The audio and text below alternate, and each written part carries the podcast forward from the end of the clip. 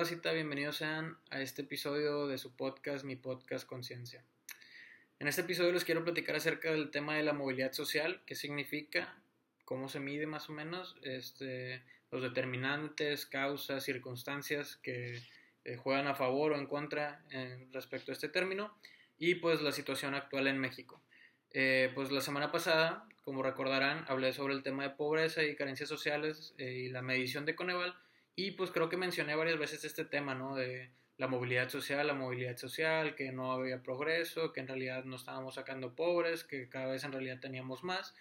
Y pues ahí les va exactamente eh, qué se va, eh, de qué se trata esto de la movilidad social. Pero bueno, antes que eso, eh, creo recordar que en el episodio pasado les mencioné que estaba próximo a salir el, el último informe o el más nuevo informe de Coneval sobre la medición de la pobreza, ya que los datos que yo traía en ese entonces eran los de 2018 y precisamente salieron esta semana los del 2020, que pues obviamente eh, saldrá un video analizando esto, pero pues como se los adelanté en el video anterior, el pronóstico era bastante negativo eh, y dicho y hecho, la verdad es que son estadísticas y datos bastante duros, bastante feos y pues no sé, la verdad más triste que nunca, pero bueno, ya hablaremos de esto en otro episodio enfocado al tema de la movilidad social. Pues como les digo, esto, se, esto consiste en cuáles son tus posibilidades de al nacer en una clase baja pasar a una media baja, de una media baja pasar a una clase media, de media media alta y de alta a, una, de una media alta a una alta, ¿no? Este, digo, obviamente existe también la movilidad social hacia atrás, ¿no? O sea, de, de retroceder de ser clase alta a media alta, de media alta a media baja, etcétera, ¿no? Eh, pues básicamente en eso consiste. Como vimos ya con lo de Coneval, prácticamente la mitad del país vive en situación de pobreza, ¿no?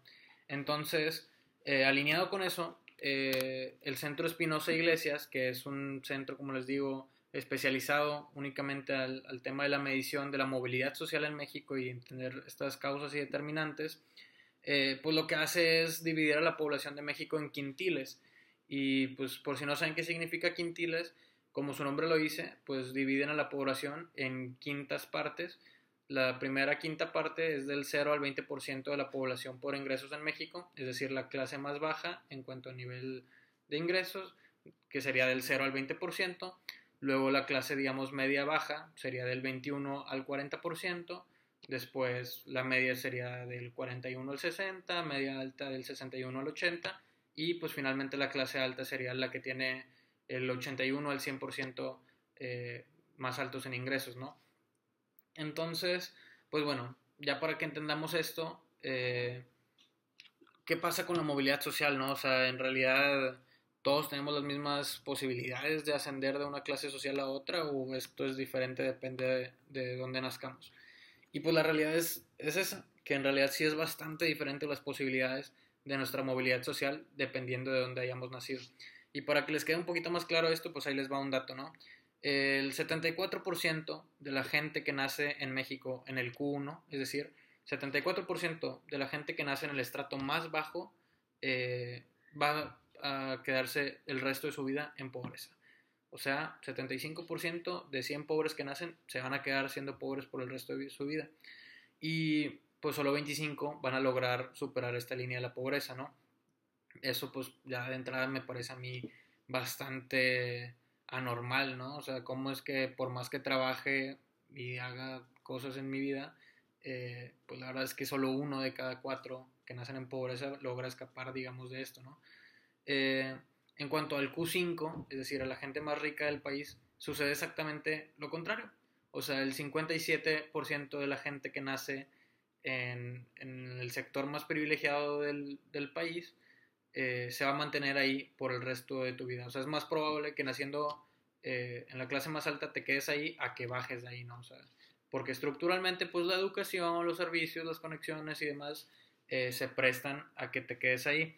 Y pues lógicamente, como se imaginarán, no es la misma la desigualdad que hay en un estado como Nuevo León, como tal vez Coahuila, tal vez Chihuahua, tal vez Ciudad de México, eh, que tienen tal vez índices de desarrollo humano más altos, o sea, también que tengan este, pues mayor accesibilidad de la educación y demás, contra pues, la movilidad social de un estado que tiene mucho rezago educativo, como el caso de Chiapas, como el caso de Oaxaca, este, y pues también aquí en, el, en los estudios del Centro Espinosa Iglesias, eh, pues vemos que estos datos nos, nos reiteran esta teoría, ¿no?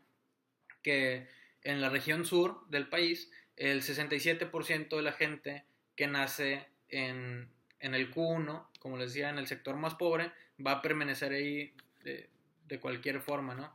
Y en realidad es que 45% de esta desigualdad económica se provoca precisamente por la desigualdad de oportunidades, ¿no?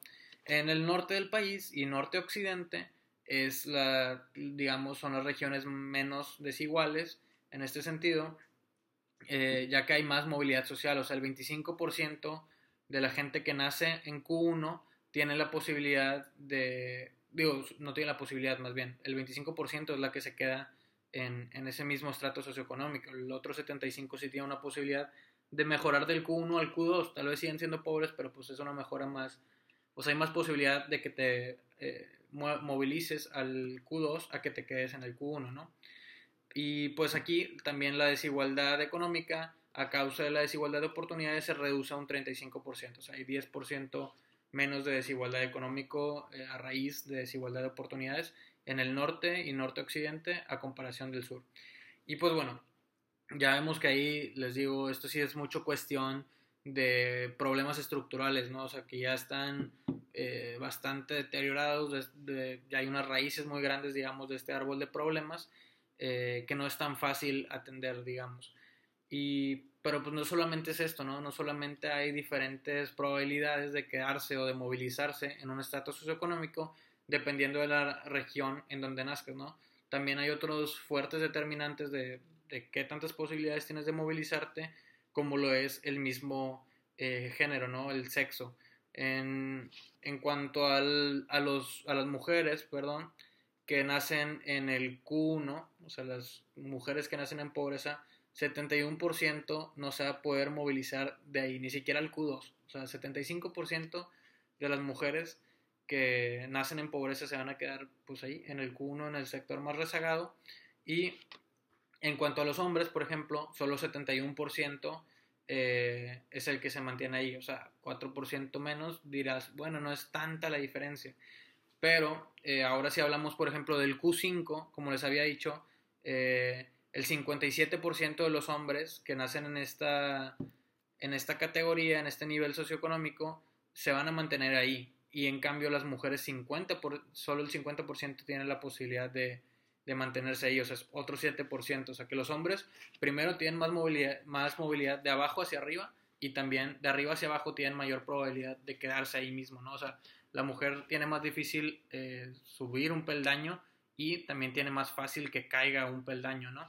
Eh, todo esto pues obviamente por las oportunidades laborales, por las situaciones estructurales y demás que les digo que, que pues son un sinfín de causas y razones por las cuales esto se pudiera ver, pero pues en sí, a grosso modo, son problemas estructurales que se han ido eh, pues exponenciando, ¿no? Por el machismo, eh, que, que, la verdad pues el que diga lo contrario creo que no, no sé, no ha salido al mercado laboral para ver que es, es una realidad, que hay una brecha salarial, que también pues oportunidades buscan específicamente hombres, que las juntas directivas de los negocios están rodeadas, repletas, por no decir, eh, de hombres y que pues la verdad los peldaños eh, o los asientos, mejor dicho, ocupados en las grandes mesas por mujeres son mínimos y no porque no tengan la, por no tengan la capacidad, sino que eh, pues no se les da, ¿no? No se les da mucho estas estas oportunidades.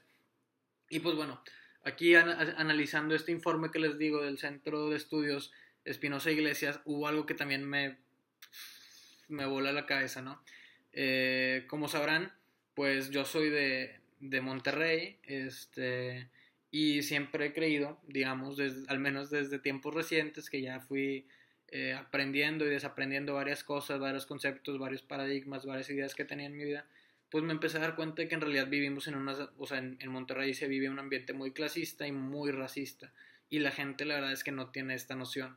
Mucha gente dice, bueno, en Estados Unidos son muy racistas con nosotros los mexicanos, pero no se dan cuenta de que aquí mismo eh, somos muy racistas con los propios mexicanos, con la gente de origen indígena, este, con la gente de piel morena. Y si no me creen, ahí les va, ¿no? Eh, pues en general, en todo México, la gente con un tono de piel moreno tiene menos posibilidades de una ascendencia de movilidad social y tiene también más fácil eh, una descendencia en cuanto a, su movilidad social. O sea, es más probable que alguien moreno este, eh, baje del nivel socioeconómico que esté que a una persona blanco y también es más difícil que una persona morena ascienda a un nivel socioeconómico que una persona blanca. Esto, pues, como les digo, por todos los factores estructurales que hay, eh, en los cuales, pues, eh, es un hecho también, ya después habrá un episodio específico sobre esto, de cómo en México el tono de piel, pues, te limita muchas oportunidades laborales y demás. Pero, pues, otro dato que aquí me reventó, eh, como les decía, más que nada por ser de Monterrey, como ya les mencioné hace rato, en sí la desigualdad y el, y el tema de la movilidad social, está bastante más eh, ligero, digamos, el problema en la región norte y norte-occidente. No obstante, eh, en esta región se acentúa muchísimo el problema de ser de piel morena, ya que aquí eh, la desigualdad de oportunidades es prácticamente del doble que de una persona blanca este, en, esta, específicamente en estas regiones, ¿no? norte y norte-occidente, que pues es la región de, o sea, en esta región se encuentra Monterrey, mejor dicho.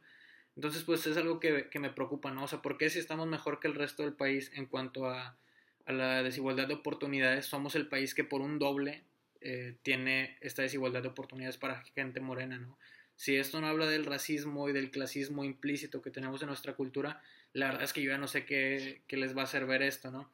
Y pues bueno, creo que por el momento eso es todo lo que les quería compartir. Esas son algunas de las estadísticas que traigo.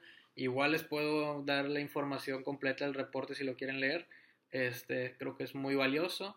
Eh, hay muchas más eh, información, datos y especificaciones que yo obviamente estoy eh, saltando en este video por motivos prácticos. Pero bueno, a lo que quiero llegar es que por favor no quiero que se les ocurra decir la pendeja de que el que es eh, el que es pobre es pobre porque quiere, que no se mueve de ahí, porque no le echa ganas, no se esfuerza, no trabaja día y noche, porque la verdad es que esa no es la solución a este problema estructural. Como les he dicho desde el episodio pasado y, creo que también lo llegué a mencionar en las primeras ediciones o la primera temporada del podcast, es que no hay soluciones sencillas para estos problemas tan complejos que hay en, sociedad, ¿no? O sea, al final de cuentas la sociedad es eso, es un, un sinfín de ramas, hilos y demás este, entrelazados que cortando uno solo no, no vas a lograr que todo se, se, desenrede, ¿no? Entonces, pues aquí la verdad sí, no, no me vengan con este speech de la meritocracia, porque vemos que la gente que tiene dinero y privilegios desde que nació, prácticamente es más difícil eh, que los pierda a que se quede en esa misma posición. Y por otro lado, la gente que nace en pobreza es prácticamente imposible o muy, muy difícil eh, que logre escalar de ahí, cuando en realidad el objetivo eh, o una buena y eficiente política pública, política social, implicaría que prácticamente eh, no haya una brecha así de difícil entre nacer aquí y bajar como estar abajo y subir, ¿no? todos tenemos la posibilidad de llegar a donde nuestros méritos, a donde nuestros logros nos llevasen, pero pues como les digo, esto verdaderamente no pasa, al menos en México. ¿Por qué lo digo que en México? Porque aquí muchas veces pues se trae este speech de que no trabajan y por eso son pobres, este, no estudian y demás. Pues como les dije, gran parte de esta desigualdad económica se debe a la desigualdad de oportunidades, cosa que no se garantiza aquí en México, hablando de las oportunidades. Y pues que en realidad eh, México es el país que más horas eh, por trabajador al año tiene en cuanto a la comparativa de los países de la OCDE ya en un futuro también se viene un episodio sobre esto específicamente. Y eh, precisamente los países que tienen mejor movilidad social son Alemania, Dinamarca y los otros escandinavos, que precisamente son aquellos países que menos horas por trabajador tienen al año. Entonces, pues bueno, ahí los datos, la correlación no, no les favorece a esta gente con supuesta meritocracia, que pues, la verdad no existe, pónganse a leer. Y bueno, eh, sin más por el momento, pues la verdad es que esto es lo que les quería compartir. Me parece bastante espeluznante pensar que siendo pobre, pues prácticamente estés destinado a morir ahí y que, como les digo, la pobreza está creciendo abismalmente. Ya hablaremos de eso eh, próximamente, no sé. La verdad es que hay, hay, muchas cosas por hacer. Hay muchas cosas, primero que nada, eh, darnos cuenta de esto. O sea, creo que seguimos en una ignorancia. Y, y también, pues eso, como les digo, eh, este podcast no es para solucionar las cosas, es para, primero que nada, darnos cuenta de que está este problema. Ya sabrán eh, todos los que alguna vez hayan tratado de, de solucionar un, un problema de forma seria, que el primer paso para solucionarlo es identificarlo y aceptarlo y pues bueno, eso es lo que está pasando. Creo que mucha gente se hace la vista gorda y prefiere literalmente vivir, digamos, en esta bendita ignorancia para no, no tomar acción, no tomar responsabilidad y pues vivir en esta utopía de una vida individualista cuando en realidad eh, pues vivimos en una sociedad bastante eh, compleja y entrelazada, ¿no? Pero bueno, eso también ya se irá a otro episodio. No les quiero quitar más tiempo por el día de hoy. Espero les haya gustado, espero hayan aprendido algo.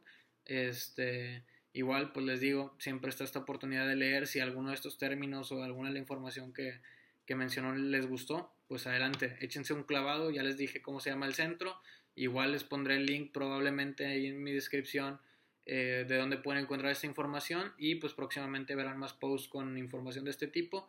Eh, entre otras cosas, creo que ya va a empezar el formato de invitados me gustaría conocer eh, opiniones o nombres de gente que, que, puede que no estén en mi radar, eh, que esté hablando sobre estas cosas, que tenga conocimiento sobre estas cosas o que le apasionen, para pues sentarnos a echar un clavado, a platicar eh, y ver qué, qué, tiene para decirnos, ¿no? por el momento es todo, les mando un fuerte abrazo y espero que estén muy bien. Hasta luego.